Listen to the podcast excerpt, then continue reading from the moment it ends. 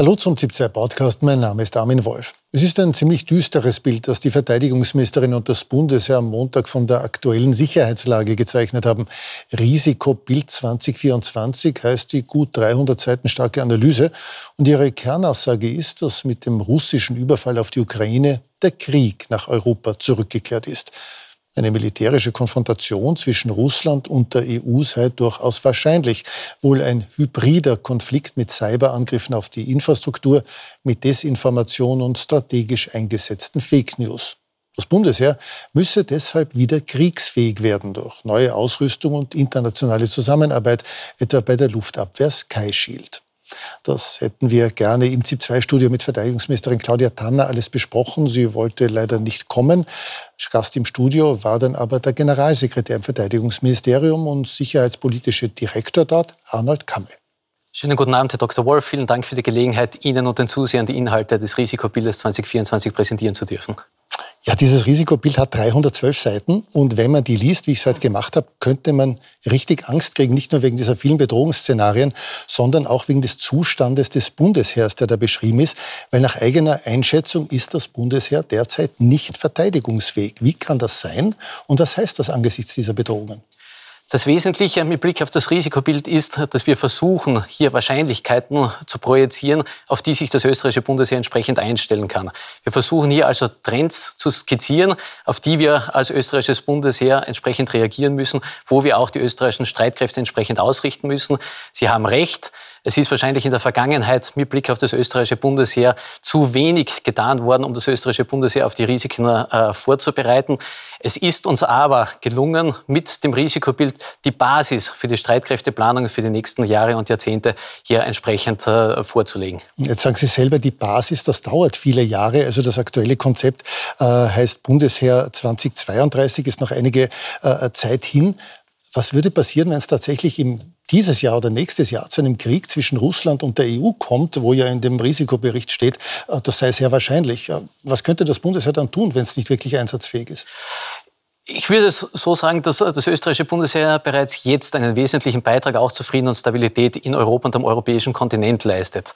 Klar ist, dass wahrscheinlich keine Armee und kein Staat auf dieser Welt in der Lage ist, all den Risiken und Herausforderungen, mit denen wir konfrontiert sind, entsprechend zu begegnen.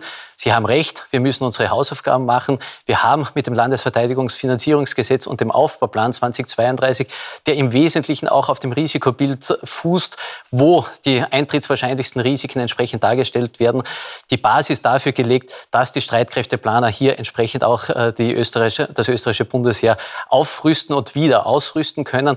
Klar ist aber, dass bei all den Bedrohungen, die wir auch im Risikobild ansprechen, dies niemals Österreich alleine bewältigen kann, sondern wir das auch im Verbund mit Partnern im Kontext der Europäischen Union tun werden.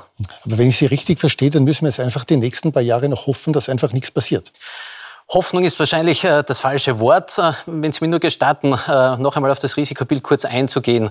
Wir haben im Risikobild 2019 die Pandemie vorhergesagt und ich glaube, wir beide stimmen überein, dass wir das, was ab 2020 passiert ist, gerne vermieden hätten. Es ist unsere Aufgabe als Verteidigungspolitiker, auf diese Risiken und Trends hinzuweisen, um hier die entsprechenden Schritte auch einleiten zu können.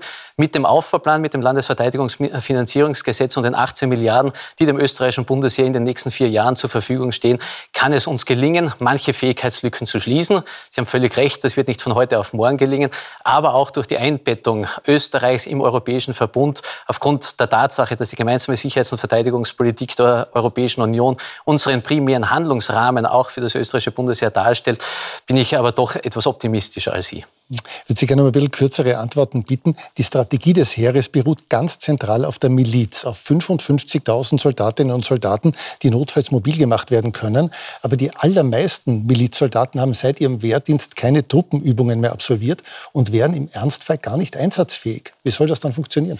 Wir haben es bereits äh, im Zuge der Covid-Pandemie gesehen, wo eine Teilmobilmachung der Miliz erfolgt ist, mit welchen Schwierigkeiten wir auch als österreichisches Bundesheer, als Verteidigungsministerium konfrontiert sind. Letzten Endes war es auch der Mut der Frau Verteidigungsministerin, hier diese Teilmobilisierung entsprechend auszurufen und mit der Teilmobilisierung zu starten.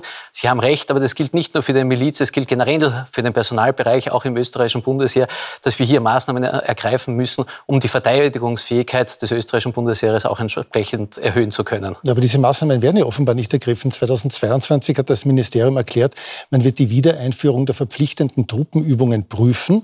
Heute Mittag hat die Ministerin im Radio erklärt, das sei unmöglich. Also muss man da nicht ehrlich zugeben, dass dieses Milizsystem im Ernstfall gar nicht funktionieren kann. Glaube, wir sehen das Milizsystem viel zu sehr noch äh, aus der Vergangenheit, äh, wo es insbesondere darum gegangen ist, zahlenmäßig äh, hier einen entsprechenden Pool für das österreichische Bundesheer und für das Verteidigungsministerium zur Verfügung zu haben. Es gelingt uns mit Attraktivierungsmaßnahmen in einzelnen Bereichen noch immer genügend an personellen Ressourcen für das Verteidigungsministerium zu bekommen. Aber er kann mir jetzt nicht böse sein, aber das ist ja ein bisschen irgendwas, jetzt ein Werbespruch, den Sie da irgendwie machen. Der Milizbeauftragte der Bundesregierung, Erwin Hammes, sagt, ein Milizsystem kann kann nur funktionieren, wenn regelmäßig geübt wird. Äh, und äh, äh, Herr Generalmajor Hofbauer schreibt in Ihrem Risikobild in seinem Text irgendwie, dass wir 55.000 Mann brauchen für die Strategie. Selbst die ist zu wenig, um Österreich flächendeckend zu verbreiten. Und es fehlen aktuell die Truppenübungen.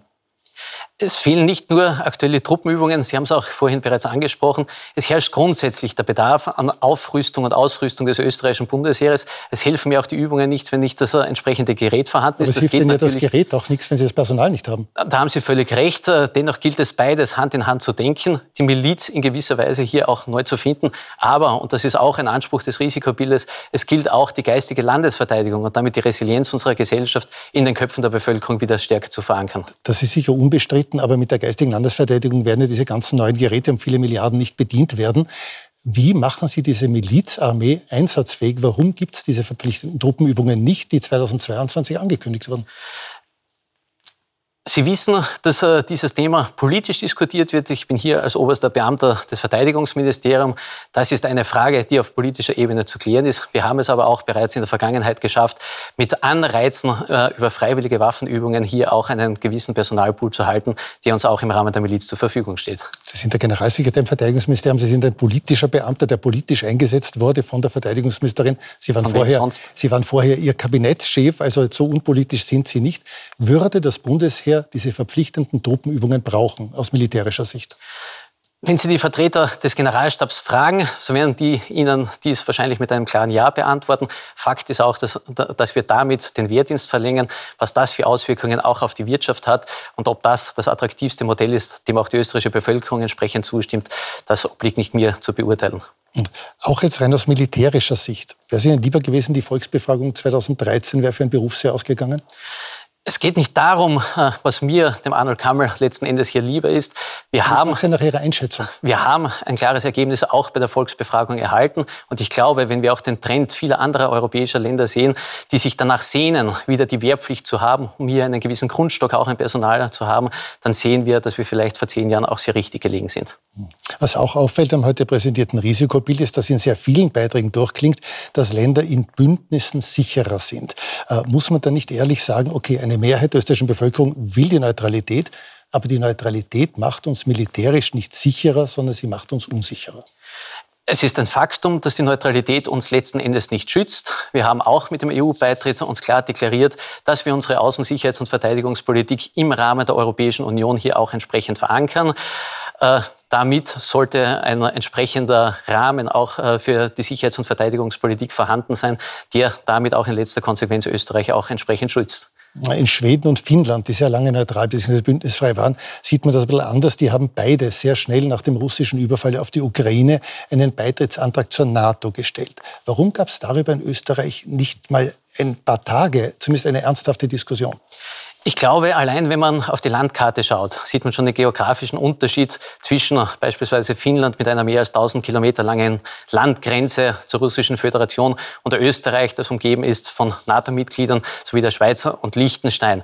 Was, äh, also wahrscheinlich, die schützen uns ohnehin was wahrscheinlich letzten Endes dazu führt, dass äh, die Betroffenheit, die mit dem russischen Angriffskrieg auf die Ukraine am 24. Februar 2022 begonnen hat, dass diese Betroffenheit hier nicht in Österreich vielleicht ganz so durchgeschlagen hat wie beispielsweise in Finnland und in Schweden. Aber um auf Ihre Frage einzugehen, mit Blick auf ein, äh, eine mögliche, einen möglichen Beitritt auch zur NATO äh, dieser Republik, noch einmal, ich bin ein Beamter, ich bin auf die Gesetze dieser Republik auch entsprechend angelobt. Wir beide wissen, dass wir seit dem 26. Oktober 1955 ein Bundesverfassungsgesetz zur immerwährenden Neutralität haben.